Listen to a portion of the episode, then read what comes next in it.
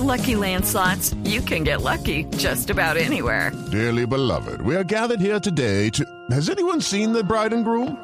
Sorry, sorry, we're here. We were getting lucky in the limo and we lost track of time. No, Lucky Land Casino, with cash prizes that add up quicker than a guest registry. In that case, I pronounce you lucky. Play for free at LuckyLandSlots.com. Daily bonuses are waiting. No purchase necessary. Void where prohibited by law. 18 plus. Terms and conditions apply. See website for details. El padre Alberto Linero es periodista y también está en Mañanas Blue. 6 de la mañana, 32 minutos. Se acabó el primer fuente festivo del año y con ello la gran mayoría de los colombianos estamos de nuevo en el partidor para reiniciar nuestras activi- actividades cotidianas.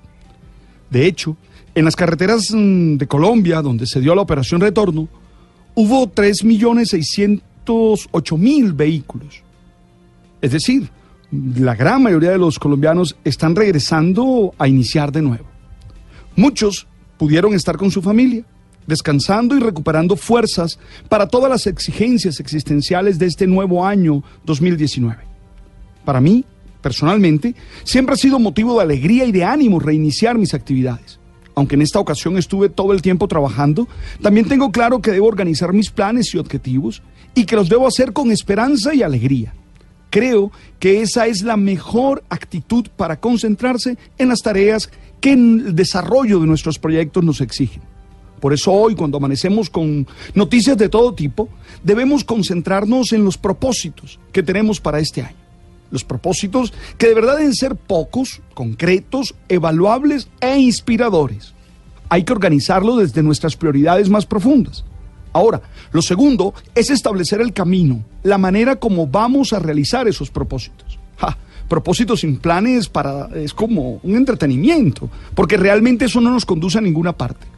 Hay que revisar cuáles son las necesidades fundamentales que se tienen en la vida y la manera como se va a trabajar en satisfacerlas. Es necesario también tener propósitos comunes, ojo con eso, propósitos que nos junten con las personas con las que compartimos la vida. Por eso hablo de propósitos familiares, objetivos de nuestros equipos de trabajo y aún debiéramos trabajar en los propósitos que como nación debemos tener. Sin esos objetivos, sin esos propósitos comunes, corremos el riesgo de vivir en una anarquía que nos lleva a constantes conflictos que no nos deja avanzar hacia ningún lado como nación o como grupo familiar. Todo empujado por una actitud de optimismo. Yo soy de los que creo en el optimismo. Es decir, un optimismo basado en las realidades positivas que tenemos en nuestra vida personal y social. Es hora de enfocarnos en esas cualidades para tener las herramientas necesarias para salir adelante. Ahora, esto no supone que seamos conscientes de los problemas, de los conflictos, de las limitaciones que tenemos.